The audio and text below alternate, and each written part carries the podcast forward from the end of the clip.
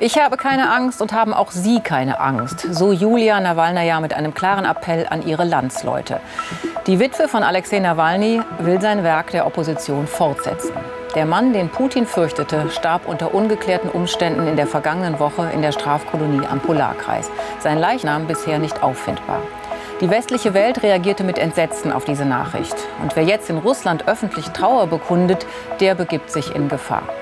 Nach Nawalnys Tod, wie umgehen mit Putins Russland? Unser Thema jetzt.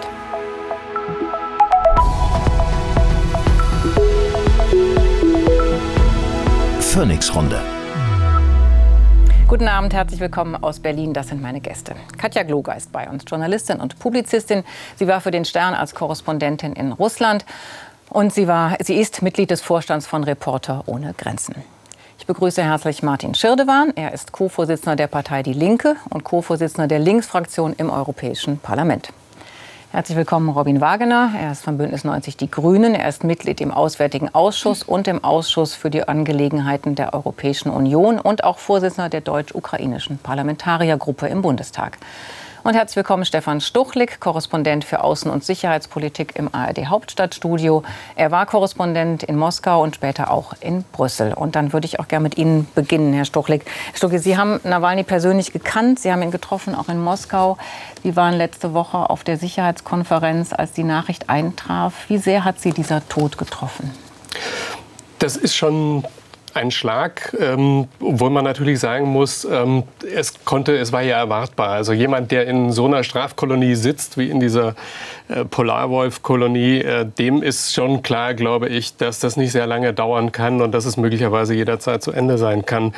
Ähm, ich habe Nawalny kennengelernt in einer Phase, ähm, wo er immer als schwierig beschrieben wurde, also wo er mit äh, ausländerfeindlichen, zum Teil rechtsnationalistischen Parolen äh, versucht hat, sich ein bisschen von der restlichen Opposition abzusetzen. So würde ich das, glaube ich, äh, interpretieren und ihn dann mit seinen Gesprächsformaten, die er da in Moskau angeboten hat, wo er quasi irgendwie als Moderator drin war, schätzen gelernt. Das muss ich wirklich sagen. Ähm, das ist ja erstaunlich, wenn man jemand irgendwie was Schlimmes sagen hört und ihn dann sieht, ähm, wie er dann äh, im Prinzip mit anderen Oppositionellen umgeht. Er hatte zwei Sachen, glaube ich, die ihn für Putin gefährlich gemacht haben.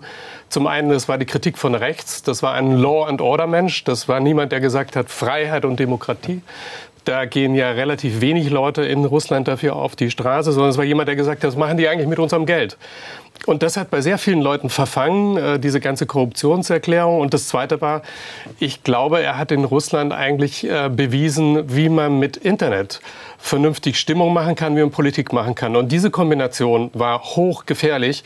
Und deswegen glaube ich, hat er sich im Prinzip auch direkt mit äh, Putin angelegt. Er fühlte sich auf einer Stufe mit ihm und ist deswegen, man muss sagen, tragisch zu Tode gekommen. Mhm die Umstände sind einfach noch nicht geklärt. Ist die Frage auch, ob man das je weiß. Frau Kloger, Sie waren auch auf der Münchner Sicherheitskonferenz, als die ähm, ja dann Witwe, muss man ja sagen, von Alexei Nawalny äh, auf die Bühne trat. Wie haben Sie das aufgenommen und die Nachricht auch über den Tod?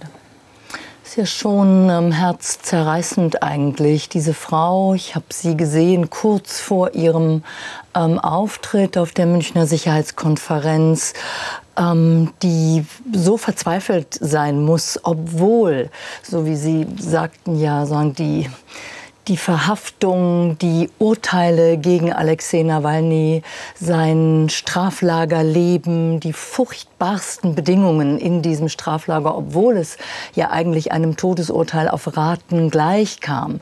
Ähm, aber dennoch, wenn dann so eine Nachricht kommt, ähm, welchen Mut muss man haben, welche Kraft und welchen eisernen Willen, sagen, dieses Werk fortzusetzen und ihn nicht vergessen zu lassen, das ist schon sehr respekteinflößend. Mhm.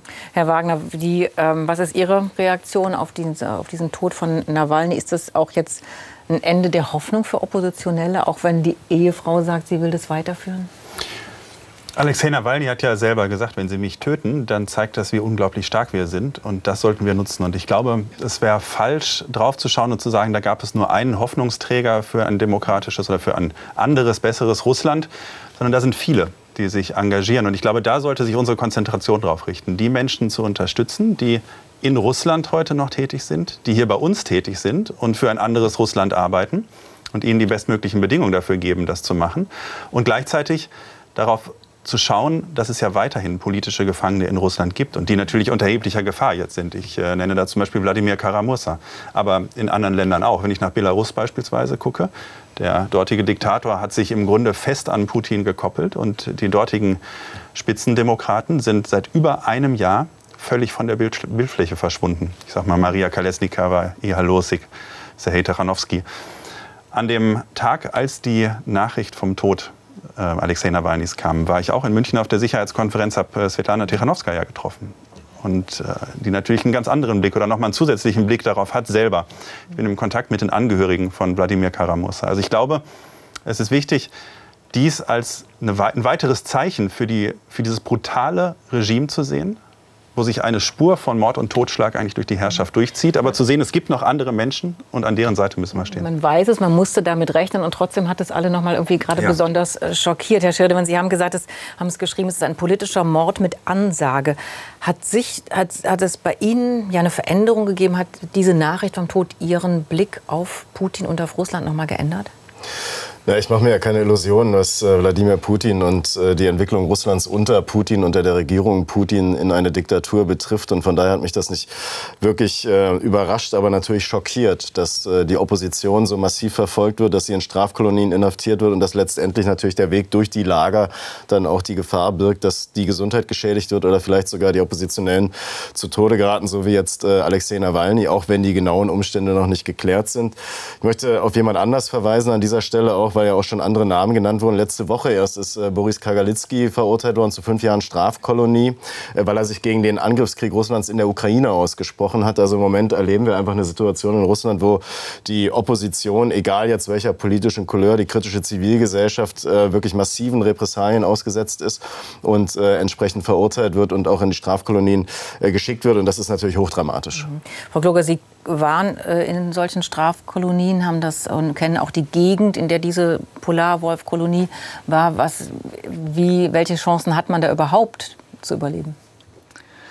Es erinnert ähm, an das Archipel Gulag ähm, an, die, an das Archipel der Straflager aus der Stalin-Zeit. Nicht nur, dass es diese furchtbare Kälte ist und die Dunkelheit irgendwie nördlich des Polarkreises, die Einsamkeit. Meine 2000 Kilometer von Moskau weg, bis man überhaupt dahin kommt, äh, dauert es unter Umständen Tage. Die Haftbedingungen sowieso furchtbar. Kälte, Feuchtigkeit, keine anständige Versorgung, kein anständiges Essen. Ähm, und für Alexei Nawalny war es ja noch mal schlimmer. Ähm, er wurde ja wegen der kleinsten Kleinigkeit und wenn es nur ein Knopf war, der mal nicht richtig geschlossen schien, sagen in, ähm, in den sogenannten Isolator ähm, gesteckt, also in eine Einzelhaftzelle. Das muss man sich vorstellen, zweimal drei Meter groß, eine eiserne Pritsche, die morgens hochgeklappt wird, damit man sich auch nicht ausstrecken kann. Man hat einen aus einen eisernen Stuhl, auf dem man vielleicht sitzen darf und ansonsten muss man äh, stehen und einmal am Tag darf man dann in all seiner Einsamkeit irgendwie hinaus einmal auch in einen Käfig am Ende ähm, elf Schritte vor, elf Schritte zurück. Ähm, das Essen, Nahrung, ähm, ganz furchtbar. Also man hat, man hat ihm Nahrung ja auch richtig verweigert, ähm, so dass er äh, geschwächt und krank war und trotzdem diese Kraft aufgebracht hat, ja Briefe zu schreiben und voller Humor und voller Hoffnung zu sein. Und vielleicht ist es auch das, ähm, was ähm, so jemanden wie Putin und sein System äh, irgendwann nicht mehr ertragen kann. Mhm, wie gefährlich war Nawalny für Putin wirklich? Na, er ist ja, glaube ich, ins direkte Duell gegangen. Also in dem Moment, als er gesagt hat, okay, ich habe mich jetzt hier erholt von meiner Vergiftung, in der Charité, ich fliege jetzt trotzdem rüber. Das war, glaube ich, eine Herausforderung an Wladimir Putin. Ich glaube schon, dass er sich äh, so gesehen hat, dass er auf dem auf Augenhöhe quasi begegnen kann. Man mag es kaum glauben, aber so ist es. Und ich glaube, dass Nawalny vor allem deswegen ähm, so gefährlich für Putin war, weil er so komplett konsequent war. Er war von einer unfassbaren Konsequenz. Er hat, ähm, ich habe äh, hier noch mit, mit Mitarbeitern von ihm gesprochen, als er da behandelt wurde. Und da hat es immer geheißen, wir werden das nicht so machen wie andere Dissidenten. Wir gehen nicht in die USA. Da bist du dann sofort tot. Da bist du quasi so der, der Agent des Westens. Wir machen das anders. Wir machen das anders. Gesagt habe, seid ihr denn sicher, dass das alles so funktionieren wird? Nein, wir machen das trotzdem. Und wenn man sich das anguckt, dann muss man sagen, dieser Mut, dem auch die, die, die, diese, diese unglaubliche Macht, die der Kreml hat, herauszufordern, das hat ihn auch schon zum, zum Volkshelden gemacht an bestimmten Punkten. Man hat ja gesehen, wie viele Leute auf die Straße gegangen sind, als er verhaftet wurde zu dem Zeitpunkt. Man hat gesehen, wie viele Leute auf die Straße gegangen sind 2011, 2012 bei diesen ganzen Wahlfälschungsvorschriften. Also er war wie jemand, der wirklich Leute mobilisieren konnte, die normalerweise nicht in der normalen Ecke der russischen Opposition zu verorten waren. Er hat die ganz normalen Leute auf die Straße gebracht, die empört waren, dass da eine Clique ist, die im Prinzip sich im Prinzip sämtliche Reichtümer Russlands an sich reißt, damit Villen baut und so weiter und so fort. Und was heißt das jetzt, Herr Wagner? Sie haben eben gesagt, man muss jetzt gucken, dass man ja die Opposition irgendwie stärkt, dass man das, was, was, wie kann man das machen? Also wenn jetzt Menschen die Blumen niederlegen, zusammengeschlagen werden, irgendwie verhaftet werden, all das, gibt es überhaupt eine Möglichkeit der Opposition, da irgendwie zu helfen? Ja, die Situation in Russland ist dramatisch und die wird auch immer dramatischer. Also man muss ja sehen, Putin nutzt diesen Krieg, um seine Diktatur immer weiter auszubauen zu einer Kriegsdiktatur. Inzwischen ist es ja sogar so, dass man festgenommen wird, wenn man Blumen niederlegt an der Stelle. Also es zeigt, wie schwierig die Möglichkeiten sind. Aber es gibt immer noch Menschen in Russland, die sich unter den Bedingungen engagieren und die unter den Bedingungen den Rahmen ausnutzen, die sie haben. Und ich glaube, denen müssen wir zur Seite stehen. Gleichzeitig immer wieder aufmerksam machen auf die die im Gefängnis sitzen. Denn das ist wichtig für deren Überleben auch sogar, dass wir darauf hinschauen, dass wir klar machen, da sind noch die Menschen. Und es gibt welche, die hier sind, außerhalb von Russland und von hier tätig werden. Und denen müssen wir die Bedingungen geben, damit sie nach Russland auch reinwirken können. Aber wie kann man das machen, Herr Schirde? Und welche, welche Möglichkeiten haben Sie oder hat auch das Europäische Parlament, hat man, auch, ja, um darauf einzuwirken?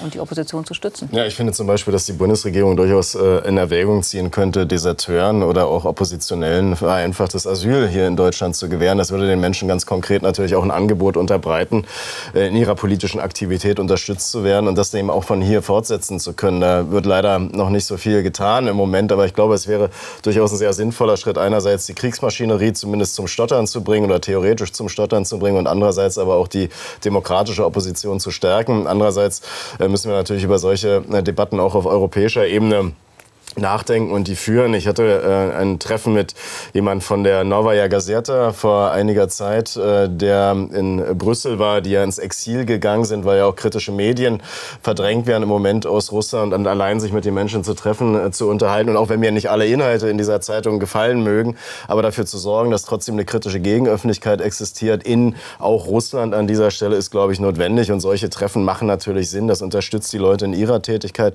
und andererseits muss man darüber nachdenken, wie man konkret konkret äh, tatsächlich politische Maßnahmen umsetzen kann. Und da denke ich, kann die Bundesregierung im Moment mehr machen als zum Beispiel das Europäische Parlament, indem man eben über vereinfachte Asylverfahren nachdenkt für Deserteure und Oppositionelle.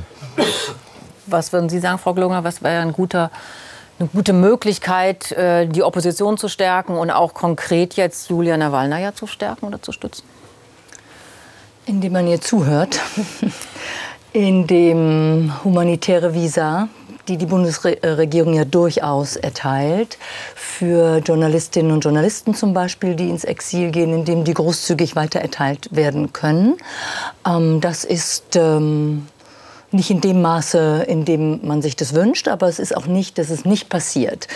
Also viele Journalistinnen und Journalisten zum Beispiel, die nach Beginn sagen, des allumfänglichen Angriffskriegs äh, Putins gegen die Ukraine ins Ausland gehen mussten, haben durchaus in Deutschland, in Berlin sagen, eine neue journalistische Heimat äh, gefunden. Und können die denn ich glaube, noch wirken? Also gerade jetzt auch in dem, in dem äh, Angriffskrieg äh, gegen die Ukraine ist die ja, Propaganda so stark in Russland. Also welche Möglichkeiten haben Exiljournalisten hier denn, um da noch etwas zu verändern? Noch zumindest ist YouTube nicht gesperrt in Russland und ist einer der wichtigsten Kanäle ähm, für Menschen, die sich unabhängig ähm, informieren wollen, etwa mithilfe von Exilmedien. Ähm, natürlich ist das Arbeiten kompliziert, es ist schwer, natürlich, wenn man nicht mehr ähm, vor Ort ist. Aber die Kolleginnen und Kollegen sind, ähm, sie, sie arbeiten professionell, sie haben ihre Quellen, sie haben immer noch Kolleginnen und Kollegen vor Ort, ähm, die berichten können. Natürlich ist es sehr viel schwieriger geworden, wie es für uns alle ja sehr viel schwieriger geworden ist, ähm, differenziert Realität aus diesem Land ähm, zu berichten. Ähm, ich würde einen Gedanken gerne anschließen wollen. Ich glaube, aller, aller spätestens jetzt ist nun doch die Zeit vorbei, sich ähm, Illusionen zu machen über die Natur dieses Regimes. Ähm, weder Wahlbeobachter der Linken, die noch 2015, glaube ich, auf die Krim ähm, gefahren sind, um dort als Wahlbeobachter irgendwie für Fake-Wahlen irgendwie tätig zu sein, ähm, noch irgendwie ähm, andere Gespräche sind in dieser Form jetzt möglich. Das, was sich in Russland unter Putin in den vergangenen Jahren entwickelt hat, ist eine immer repressivere, immer radikal radikalere Diktatur ideologisiert, ähm, die sich ähm, nach eigener Wahrnehmung ja jetzt schon in einem Krieg gegen den Westen befindet. Und dieser Krieg wird nach russischer oder auch nach Putins äh, Denkweise in der Ukraine ausgetragen. Herr Schädermann, weil die Linke angesprochen war, deshalb noch mal die Frage, was gibt es Punkte, wo Sie sagen, da müssen wir jetzt doch anders umgehen? Weil Sie auch jemand waren, Sie haben äh, gegen die Resolution gestimmt, die den russischen Überfall verurteilte und haben gesagt, die Aufnahme und äh, gegen die Resolution, die die Aufnahme der Ukraine in die EU beschlossen hat. Also Sie haben sich auch immer dafür eingesetzt, dass man dann doch auch eine Verhandlungsmöglichkeit hat und nicht so viel Waffen liefert. Gibt es einen Punkt, wo Sie sagen, muss ich jetzt vielleicht ändern, meine Haltung? Naja, ich äh, befürchte, ich muss Sie enttäuschen an dieser Stelle. Ich denke tatsächlich, dass dieser Krieg am Ende mit Verhandlungen gelöst werden wird und beendet werden wird, so wie die meisten Kriege in der Geschichte der Menschheit. Und wenn äh, es jetzt äh, heißt, dass man niemand mehr zum Reden dort hat, dann ist natürlich die Situation so, dass wir auf eine verfestigte Diktatur treffen mit jemand, der offensichtlich ideologisch, und da haben Sie völlig recht, da stimme ich Ihnen zu, ohne Zweifel, davon ausgeht, dass er einen Krieg mit dem Westen austrägt. Aber nichtsdestotrotz ist das der Mensch, der dort gerade regiert. Und wenn wir diesen Krieg beenden wollen, werden wir wohl oder übel natürlich auch mit diesen Menschen reden können. Und ich vergleiche müssen. Und ich vergleiche die Situation gern zum Beispiel mit einer Geiselnahme in einem Flugzeug oder in einer Bank. Mit wem muss man reden, dann, um die Geiseln freizukriegen? Natürlich mit den entsprechenden Geiselnehmerinnen und Geiselnehmern. Das ist das Problem, vor dem wir hier an dieser Stelle stehen. Und es braucht jetzt nach wie vor, und davon gehe ich aus, eine Allianz der diplomatiewilligen Staaten Staaten. Und wenn ich mir ansehe, wie europäische Politik da in der Vergangenheit, in den letzten zwei Jahren eben versagt hat tatsächlich, weil keine einzige europäische diplomatische Initiative auf den Weg gebracht wurde im Vergleich zu allen anderen Weltregionen, Lateinamerika, in der, Afrika. In der Konsequenz keine Waffen mehr an die Ukraine liefern? Ja, Sie wissen ja, dass ich äh, Waffenlieferungen gegenüber sehr äh, kritisch bin nach wie vor und auch bleiben werde. Und ich sehe auch überhaupt kein Ende in diesem Diskurs einerseits, den wir erleben, wenn es um Waffenlieferungen geht. Es wird ja immer schriller, auch was deutsche Politik da produziert jetzt von atomarer Aufrüstung zu reden und andererseits aber eben, wie gesagt, überhaupt gar nicht darüber nachzudenken, dass dieser Krieg letztendlich natürlich am Verhandlungstisch beendet werden wird. Das ist eine völlig falsche politische Ausrichtung und das ist auch eine strategische Sackgasse, in die sich die Bundesregierung auch an dieser Stelle hineinbegeben hat. Also Herr Schädemann, ich freue mich ja natürlich sehr über die politische Lernkurve Ihrer Partei. Aber man muss doch ehrlicherweise sagen, die Verzögerung, die zeitliche Verzögerung, mit dem Sie, ich weiß gar nicht, wer das gerade so gesagt hat, das wahre, die, die wahre Natur des Regimes im Kreml erkannt haben, die ist doch bemerkenswert. Ich erinnere mich an eine komplette Serie von Morden gegenüber Leuten, die dem Regime nicht gepasst haben. Frau Politkovskaya, Frau Estemirova, Herr Nemtsov, ich will Sie jetzt gar nicht anders nennen. Und ich erinnere mich sehr gut an die Pressemitteilungen der linken Fraktion dazu, wo es immer geheißen hat, wisse das doch eigentlich gar nicht, was da eigentlich passiert sei. Das müsse eigentlich irgendwie noch untersucht werden und ob Putin da eine Verantwortlichkeit zukäme und so weiter und so fort. Wie gesagt, ich freue mich darüber, aber Sie können jetzt, glaube ich, nicht behaupten, dass Sie immer schon irgendwie der große Kritiker dieses Putin-Regimes gewesen seien. Ich freue mich auch, dass Sie sagen, man muss mit ihm verhandeln. Das halte ich hier für ganz, äh, für ganz äh, wichtig. Aber man muss sagen, das ist ja nicht ein einziger Mord, der jetzt passiert. Das ist eine komplette Serie von Leuten. Mhm. Und ähm, ich würde mich freuen, wenn ich den Optimismus teilen könnte, dass da eine Opposition gäbe in Russland, die man unterstützen könne. Ich halte es für ganz, ganz gering und relativ schwierig, da auch noch wirklich Unterstützung ins Land reinzubekommen. Unsere Möglichkeiten, was zu tun, politisch und möglicherweise mit anderer Einflussnahme, sind extrem beschränkt. Was heißt das, Herr Wagner, jetzt für unsere, für die für das Verhalten der Bundesregierung in Richtung Ukraine wird sich durch diesen Mordtod etwas ändern? Ich finde, spätestens diese Situation muss jetzt auch allen gezeigt haben, dieser Systemmord an Alexei Nawalny muss allen gezeigt haben, was für ein Regime es ist, durch das sich die Blutspur aus Mord und Tod und Brutalität die ganze Zeit durchzieht. Wir haben es in der Außenpolitik gehabt, wir haben es in Tschetschenien zur Machtkonsolidierung Putins gehabt, in Georgien in Syrien, in äh, Donetsk und Luhansk, in der Krim. Das ist eine Kontinuität. Wir haben die Morde an einzelnen politischen Akteuren. Wir haben es gerade schon gehört, wenn ich an Nemtsov beispielsweise nehme, aber auch hier in Berlin im Tiergarten. Das zieht sich durch. Wir haben einen Präsidenten, dessen Politik darauf beruht, Lügen zu verbreiten. Das ist Teil seines Geschäftsmodells. Das hat er auch gelernt als KGB-Agent, dessen Ausbildung dazu diente, ein menschenverachtendes System am Leben zu halten mit Lügen und mit Destabilisierung. Das tut er weiter. Und ehrlich gesagt, ich bin nicht so optimistisch, von einer Lernkurve bei den Linken an dieser Stelle zu reden. Wenn ich sehe, welche Positionen im Bundestag vertreten werden, wenn auch jetzt in diesem Angriffskrieg ich immer noch von Vertretern, auch von solchen, die heute noch in ihrer Partei sind, nicht nur von denen, die rausgegangen sind, die Erzählungen höre, wie sehr der Westen angeblich den armen Putin in diesen Krieg getrieben hätte und wie sehr man verstehen müsste, was er tut. Und eben dann noch die Positionen, die Aussagen, der, der angegriffen wird, darf sich aber nicht verteidigen, weil wir ihm nicht beiseite stehen dürfen. Das finde ich eine Katastrophe. Und ich finde, das ist das Mindset, was wir klar reinhaben müssen. Wir haben es mit einem Regime zu tun, das, das kriminell ist, mit einem Regime, mit dem wir eine dauerhafte Konfrontation haben werden, auch wenn der Krieg zu Ende ist. Und darauf müssen wir uns gedanklich vorbereiten als ganze Argument Gesellschaft. Herrn dass man irgendwann halt eben mit verhandeln muss, um zu einer Lösung zu kommen? Können Sie dem denn irgendetwas abgewinnen? Es gibt ja im Moment überhaupt keine Bereitschaft, auf russischer mhm. Seite zu verhandeln. Wenn ich mir anhöre, was Putin an Positionen raushaut, dann ist das, die Ukraine muss komplett kapitulieren. Ich bestimme, welches System da ist und wir haben einen Rest Nukleus da. Was sollen das für Verhandlungen sein? Das ist Kapitulation, um die es geht. Wenn man ernsthaft darüber sprechen will, dass irgendwelche Gespräche stattfinden, und das muss die Ukraine entscheiden, wann sie passieren, dann muss Russland militärisch verlieren in dem Moment, sonst gibt es überhaupt keine Bereitschaft zu verhandeln. Und darum ist es notwendig, um irgendwann zu Frieden da zu kommen, die Ukraine so stark wie möglich zu unterstützen. Und daran müssen wir massiv arbeiten. Darf ich, bevor Herr Schirdewan jetzt äh, antwortet und es natürlich dann auch um Parteipolitik geht, vielleicht noch einmal versuchen, die Kriegsziele Putins zu beschreiben. Und es liegt ziemlich klar auf dem Tisch. Er hat es geschrieben und er hat es mehrmals gesagt. Es ist nicht nur der berühmte Aufsatz aus dem Sommer 2021, der in der Bundesrepublik von den wahlkämpfenden Parteien irgendwie so gut wie überhaupt nicht wahrgenommen worden ist, dem er ganz klar gesagt hat, die Ukraine gehört zu Russland, ist ein Teil ähm, Russlands. Seine Kriegsziele sind nicht nur die Konsolidierung des Donbass, dort, wo er jetzt militärisch die Oberhand zu gewinnen scheint, ähm, sondern am Ende ähm, die Kontrolle über die gesamte Ukraine. Und wenn das der Fall ist und auch dies hat er klar gemacht mit Dokumenten, die jeder nachlesen kann, geht es um eine Neuordnung der Sicherheitsordnung in Europa. Und zwar nach seinem Willen und seinen Vorstellungen. Und dazu gehört zuallererst, dass sich die Vereinigten Staaten aus Europa, auch aus Westeuropa, zurückziehen. Mit diesen Zielen und dieser möglichen Realität,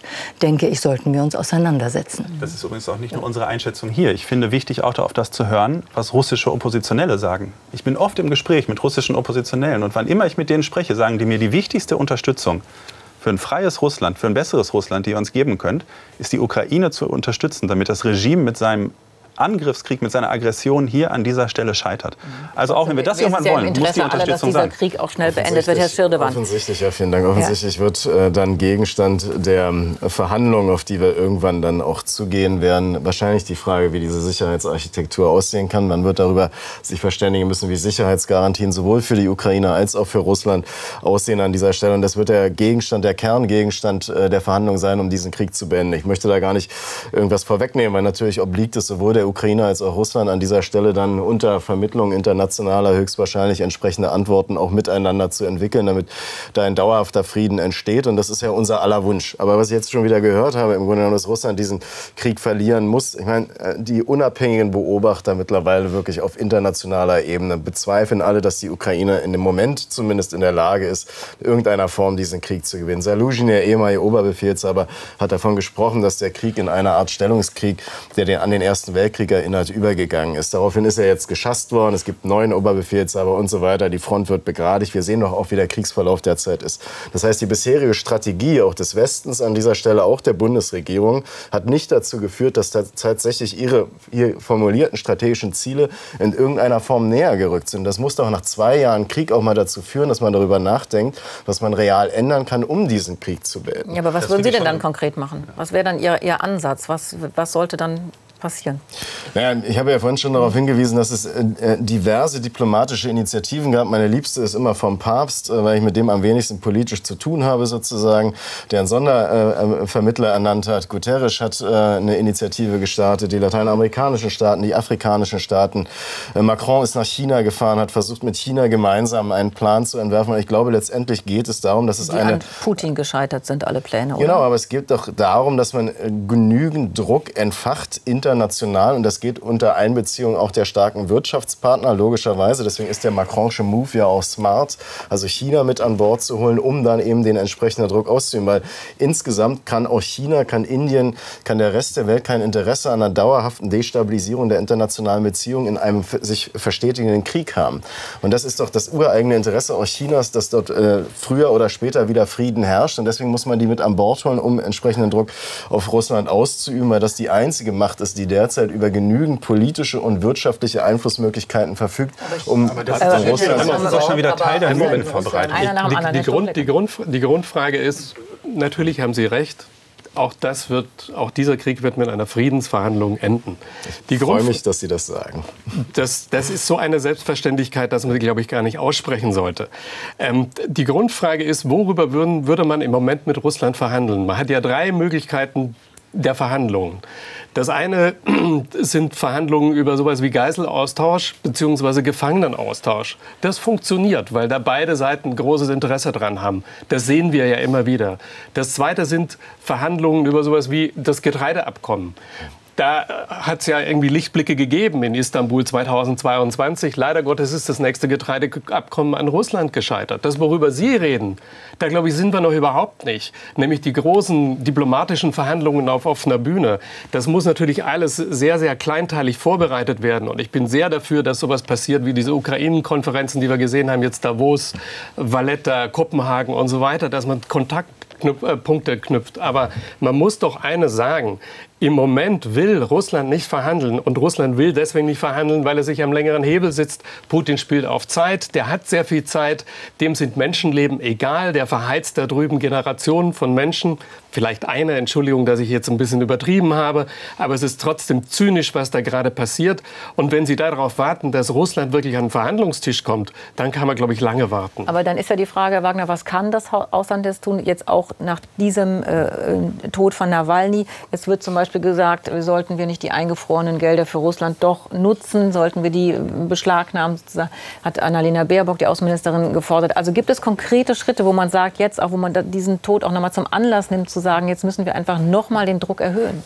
Ich glaube, das wird passieren. Annalena Baerbock hat ja auch gesagt, dass in Brüssel jetzt über weitere Sanktionen gesprochen werden muss. Und ich finde es richtig, dass das gemeinsam in der Europäischen Union beschlossen wird und da besprochen werden muss. Ich finde es auch richtig, an die eingefrorenen Vermögenswerte zu gehen. Denn es kann ja nicht sein, dass man Krieg und Zerstörung in ein fremdes Land bringt und alle anderen dafür bezahlen müssen, nur man selber nicht. Also ich glaube, da ist es wichtig, in einer internationalen Koalition EU, G7, jedenfalls mit den wichtigen Finanzakteuren auch daran zu gehen, diese Gelder nutzbar zu machen. Naja, also, sie sind eingefroren und ja. damit sind sie erstmal da. Man mhm. kann sie jetzt nutzbar machen. Jetzt ist es wichtig, aber auch natürlich einen rechtsfesten Weg dafür zu finden. Wir sind in einem rechtsstaatlichen System. Darum ist es notwendig, genau diese Schritte zu begehen. Was ich aber wichtig finde, weil ich es nicht stehen lassen will. Das ist nämlich Teil der Mythenverbreitung, was Herr Schirdewan gerade zu Beginn gesagt hat. Das klang so ein bisschen reingeschlichen. Ähm, als würde es nichts bringen, was bislang an Unterstützung in der Ukraine gemacht worden wäre. Man muss sich mal überlegen, wie die Situation zu Beginn war. Alle gingen davon aus, die mächtigen russischen Streitkräfte marschieren ein und nehmen die ganze Ukraine so schnell ein. Das war auch die Vorstellung, die dieser Diktator im Kreml hatte. Was ist passiert? Das ist nicht passiert. Der Westen stand geschlossen an der Seite der Ukraine, hat sie unterstützt. Zunächst haben die mutigen Menschen der Ukraine alleine die russischen Streitkräfte aufgehalten. Und jetzt sind wir in einer Situation, wo auch die russischen Streitkräfte trotz vollständiger Umstellung auf Kriegswirtschaft keine massiven Geländegewinne mehr haben, nicht voranrücken, wo auch schon Gebiete befreit wurden. Und das liegt daran, dass diese Unterstützung da ist. Und wenn immer wieder gesagt wird, das bringt alles nichts, ich finde, das ist ein Teil von einer Demotivierungsstrategie, die eigentlich nur im Interesse von Wladimir Putin sein kann. Und deswegen finde ich es so wichtig, diese Sachen aufzugreifen. Das ist nicht der Fall. Und es ist kein Naturschauspiel, was wir uns angucken, wo man sagen könnte, da tut sich gerade nichts und deswegen bringt es alles nichts. Es hängt davon ab, wie stark wir unterstützen. Mhm. Herr Schirdewan, würden Sie denn dann weitere Sanktionen, schärfere Sanktionen unterstützen? Ich finde gezielte Sanktionen absolut notwendig, äh, habe ich immer vertreten. Ich freue mich, dass jetzt auch die Gelder sozusagen, die eingefroren sind, der Ukraine zur Verfügung gestellt werden sollen. Es braucht auch gezielte Sanktionen gegen den militärisch-industriellen Komplex. Aber ansonsten, glaube ich, erleben wir ja gerade, dass unter anderem durch die Umstellung der russischen Wirtschaft auf die Kriegswirtschaft die Sanktionen weitestgehend verpuffen. Äh, China, Indien äh, springen ein, auch die afrikanischen Staaten und Waffen werden bezogen Sanktionen aus dem Iran und Nordkorea. Also Russland hat schon auch Wege gefunden, die Sanktionswirkung so weit wie möglich abzuschwächen und auch auf lange Zeit hinauszuzögern. Wir erleben aber auch, dass die Sanktionen tatsächlich auch sowas wie ein Einschneiden in unser eigenes Fleisch sind. Natürlich äh, ist jede Unterbrechung von wirtschaftlicher Aktivität und Russland war ein wichtiger Wirtschaftspartner, insbesondere für den Osten Deutschlands, dass äh, jede Unterbrechung der wirtschaftlichen Aktivität auch hier negative Konsequenzen hat. Und ich finde, die Debatte wird in Deutschland gar nicht äh, wirklich ehrlich und aufrichtig geführt, dass unter anderem auch ein Teil der Inflationsentwicklung, des Preisanstieges und damit der Lebenshaltungskostenkrise darauf zurückzuführen ist, dass wir Sanktionen, die weitestgehend wirkungslos sind, äh, sozusagen etabliert haben. Deswegen bin ich skeptisch, was immer weitere Sanktionen betrifft. Das heißt, und Sie wären dafür, dann weniger Sanktionen zu haben, damit es der Wirtschaft im Osten besser geht? Ja, ich bin dafür, dass die Strategie, um diesen Krieg zu beenden, ergänzt wird, um endlich diplomatische Initiativen, die auf europäischer Ebene beheimatet sind. Und das passiert einfach nicht. Nochmal, Herr Schirdewan, jetzt nach dem, was passiert ist mit Alexei Nawalny, jemand, der hier, der vergiftet worden ist, der dann zurückgeht, der in, der in dieses Straflager kommt, ist es nicht ein Punkt, und nach all den Morden, die wir, über die wir eben schon gesprochen haben, wo Sie sagen, das funktioniert so nicht. Wir können mit diesem, mit diesem Russland, müssen wir anders umgehen? Russland ist eine Diktatur. Putin ist ein Diktator, der das Land immer stärker unter seine Kontrolle bringt. Und natürlich ist das, und ich habe das ja als einen politischen Mord bezeichnet, ein fürchterliches Ereignis. Und viele andere Oppositionelle sind auch inhaftiert und werden unterdrückt und ihrer Meinungsfreiheit äh, beraubt in Russland. Das ist äh, quasi ein diktatorisches Regime auf der einen Seite, aber wir haben doch die Frage, wie wir auf europäischem Boden einen Krieg beenden, der durch dieses Regime begonnen wurde. Aber die Frage ist doch, wie wir zum Frieden gelangen. Da geht es natürlich darum, wie eine europäische Sicherheitsordnung aussehen kann. Und dann kommen wir auch zu den zentralen Fragen, die Sie schon angesprochen haben, wie dann Sicherheitsgarantien auch aussehen können. Und natürlich braucht es eine Weile, um dahin zu gelangen. Aber wenn man überhaupt keine Initiativen ergreift, dann wird es noch länger dauern. Deswegen sage ich, wir müssen diese Initiativen ergreifen. Und die Bundesregierung, ich habe den, den Eindruck, die stecken einfach den Kopf in den Sand, was äh, diese Ergänzung ihrer eigenen Strategie zumindest betrifft. Das ist auch Teil der Mythenbildung. Es ist doch nicht so, als ob keiner mit Putin gesprochen hätte. Das ist ja alles passiert. Es gibt nur kein Interesse, das Gespräch von Seiten Russlands zu führen, über ernsthaft substanzielle Dinge zu sprechen. Und ich finde es auch, es ist schon gefährlich, auch immer zu überlegen, wie, wie kann eine neue Sicherheitsordnung aussehen. Wir müssen ja mal schauen, dass wir eine hatten in Europa und die gilt es zu verteidigen. Und die ist auch nicht irgendwie entstanden. Wir haben bald das Jubiläum 50 Jahre Helsinki-Prozess, die KSZE. Entstanden übrigens auf Initiative der Sowjetunion damals von Brezhnev angeregt. Da war festgeschrieben, dass jeder europäische Staat das Recht auf Bündniswahl hat, damals dann in der, in der Charta von Paris äh, ausgehandelt, mit Russland auch übertragen, dass keine Grenzen mit Gewalt verschoben werden. Also ich finde, solche Dinge dürfen wir nicht in Frage stellen, sondern es gilt ja gerade diese Dinge zu verteidigen, wenn wir Frieden auf diesem Kontinent haben wollen. Auf der anderen Seite ist Russland ja extrem wichtig, war immer sehr wichtig für uns als Partner und gerade die, ja, dass man halt eben aus der, der Lehre des Zweiten Weltkrieges geschafft hat, sich mit Russland äh, ja auszusöhnen, Frau Kloger. Sie waren zu in, in, äh, Korrespondent Präsidentin zu Zeiten in, in, Russland, wo man ja, ja sehr darauf achtete, dass man eben, dass man auf verschiedenen Ebenen Austausch hatte, Kultur, Wissenschaft, all das. Gibt, sehen Sie irgendeine Hoffnung noch für dieses Land in, ja, in einem Miteinander mit Europa? Wenn es ähm, auf absehbare Zeit eine Hoffnung gibt, ähm, und ich muss gestehen, dass ich da vergleichsweise pessimistisch bin, wenn es sie gibt, liegt sie in der Ukraine. Das bürdet der Ukraine noch mal zusätzlich ähm, was auf. Das ist leider so. Ähm, aber nur wenn das Putin-Regime in der Ukraine zumindest eine empfindliche Niederlage erleidet. Ich möchte jetzt nicht von Sieg oder, oder, oder Kapitulation oder sowas sprechen. So, so weit, glaube ich, können wir alle ähm, gar nicht in die, in die Zukunft denken. Aber nur dann kann das eine Basis sein für wirklich ernsthafte ähm, Verhandlungen. Und solange, fürchte ich, wird es uns alle hier in Westeuropa ähm, sehr viel Kraft und vor allen Dingen auch sehr viel Geld kosten mit allen politischen Folgen, auch innenpolitischen Folgen, die das für unsere Gesellschaften hat. Polarisierung, soziale Fragen, Gerechtigkeit. Ähm, ähm, aber es wird sehr viel Geld kosten, nicht nur die Ukraine mit weiteren Waffenlieferungen, ähm, Luftabwehrsystemen beispielsweise irgendwie zu unterstützen, ähm, sondern auch, und auch das gehört zu dieser furchtbaren Wahrheit des Putin-Regimes, ähm, dass er uns in gewisser Weise zwingt, dass wir beginnen, wieder richtig aufzurüsten, dass wir Milliarden und Milliarden in ähm, unsere Verteidigung investieren, um dieses System abschrecken zu können. Mhm. Herr Stuchlik, Sie beobachten ja hier die Verteidigungspolitik auch. Ist das eine Botschaft, die wirklich angekommen ist, auch in der Bevölkerung im Moment? Und haben Sie das Gefühl, dass da die Unterstützung stark genug ist über das Sondervermögen hinaus, was der Bundeskanzler mit 100 Milliarden Jahr angekündigt hat nach Beginn des Krieges? Zum einen glaube ich, dass wir jetzt äh, einen Preis bezahlen. Wir haben ja relativ lange sehr gut davon gelebt, billiges Gas, billiges Öl zu haben. Äh, wir haben einen wirtschaftlichen Vorteil davon. Ähm, das alles wird jetzt im Prinzip aufgefressen davon, dass wir uns nicht um unsere eigene Sicherheit gekümmert haben. Wir haben eine ganz große Kurve hinbekommen, glaube ich, äh, denn die Zumutung dessen, wenn Sie sich mal angucken, wie die Bevölkerung gedacht hat vor 2021, 20, ja, ich würde mal sagen, in so einem halb pazifistischen ähm, äh, Zustand und äh, wo schon die Frage Bewaffnung von Drohnen schon ein ganz schwieriges Problem war und wo wir jetzt stehen, dann muss man sagen, es ist sehr viel in der Hinsicht erreicht worden, aber ich frage mich halt, wenn ich auf die Pläne der Bundesregierung drauf gucke und sehe, was man eigentlich alles machen müsste worüber sich Militärs einig sind, möglicherweise auch Politiker einig sind. Also Aufrüstung der Bundeswehr mit dem Sondervermögen, die Unterstützung der Ukraine, die Nachbeschaffung dessen, was in der Ukraine im Prinzip verbraucht wird. Dazu noch irgendwie der neue Führungsanspruch. Wir wollen ja irgendwie anscheinend der eine, eine wichtige Rolle spielen bei der Verteidigung Europas.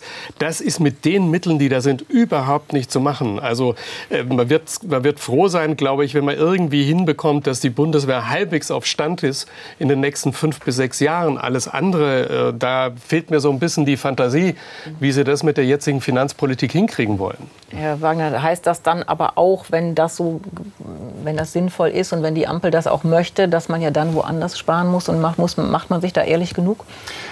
Ich würde ja sogar noch einen Schritt weiter gehen und würde sagen, wir haben den Investitionsbedarf nicht nur im Verteidigungsbereich, wo es notwendig ist. Wir brauchen Munitionsproduktion, wir brauchen das notwendige Gerät für die Bundeswehr, wir brauchen die Unterstützung für die Ukraine.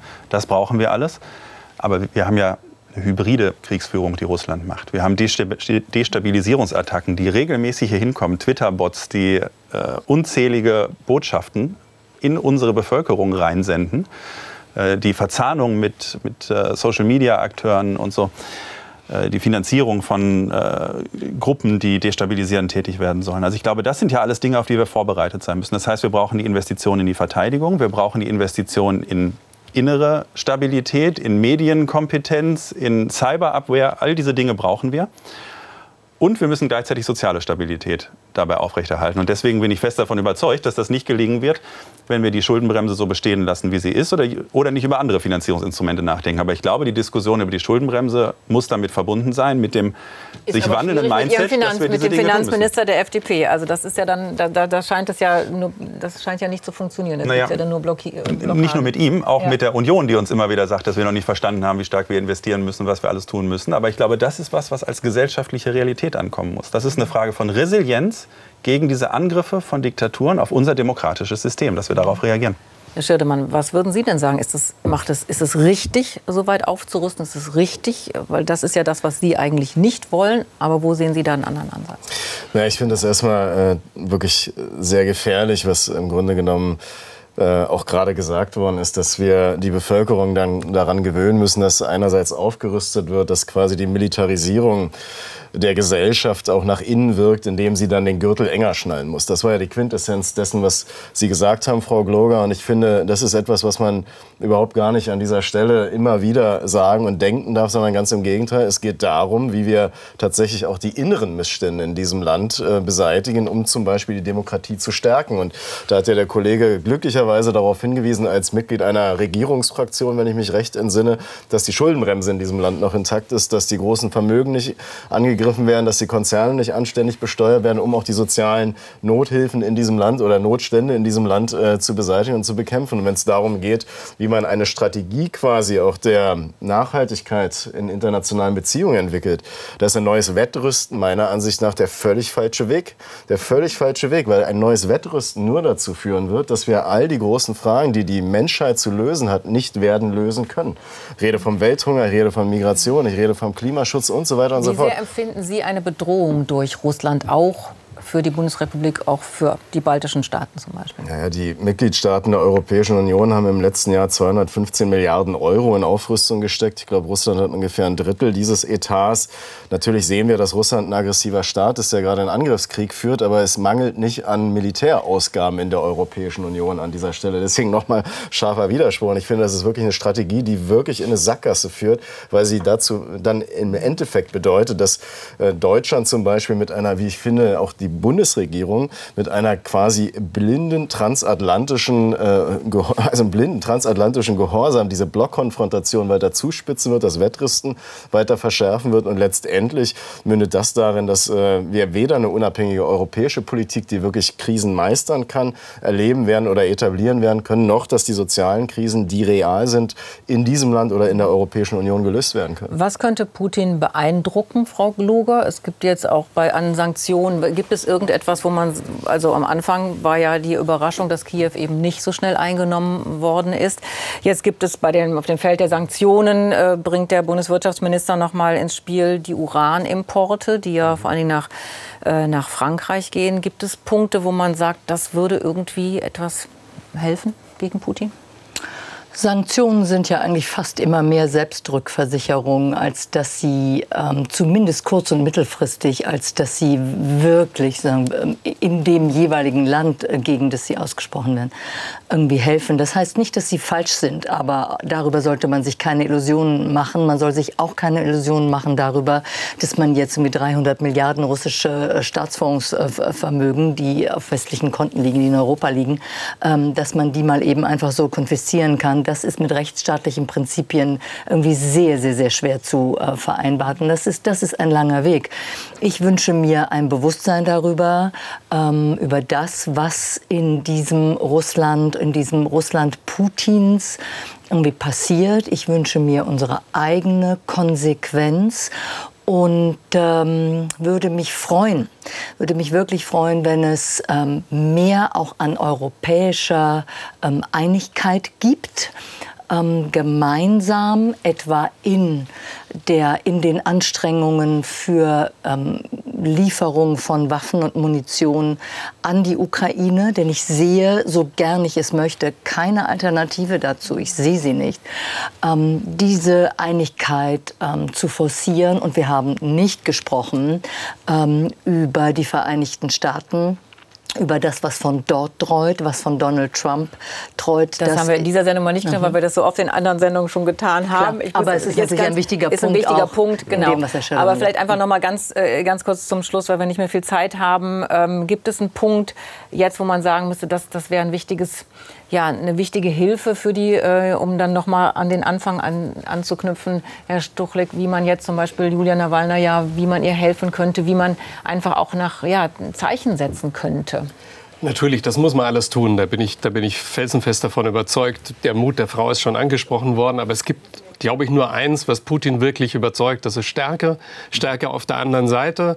Und äh, ich fürchte, so, so gerne ich das höre, dass Aufrüstung schlimm ist, ich fürchte, man wird aufrüsten müssen. Ich fürchte, man wird Stärke zeigen müssen. Putin hat den ganzen Westen äh, herausgefordert. Er hat gesagt, euer Stil, euer Lebensstil passt mir nicht. Das ist die Rede ge gewesen, kurz bevor er einmarschiert ist in die Ukraine. Und ich glaube, man muss die Herausforderung ernst nehmen und äh, annehmen. Man muss sich nur mal anhören, was die Militärexperten auf der Münchner Sicherheitskonferenz gesagt haben dazu, was da in Russland passiert. Ich glaube, was anderes bleibt uns gar nicht über. Und auf eine Opposition innerhalb von Russland zu hoffen, ist, glaube ich, relativ hoffnungslos. Herr Wagner, sehen Sie es auch so ganz kurz noch? Das ja, ich glaube, wir müssen dringend den Kurs weiterfahren. Wir müssen klar sein, dass wir Stärke demonstrieren können. Nur das ist das, worauf äh, Putin am Ende reagieren wird, worauf er auch schon reagiert hat, auf deutliche Ankündigungen von Reaktionen. Vielen Dank, Herr Stuchlik, Herr Wagner. Frau Gloger und Herr Schirdemann, für diese Diskussion. Vielen Dank Ihnen fürs Zuschauen. Äh, morgen, morgen reden wir über den Wirtschaftsstandort Deutschland. Ich musste kurz überlegen. Wir reden nicht über die, äh, über die USA, aber da reden wir in anderen Runden auch sehr oft drüber. Morgen Wirtschaftsstandort Deutschland. Schön, wenn Sie auch wieder dabei wären. Bis dahin. Tschüss.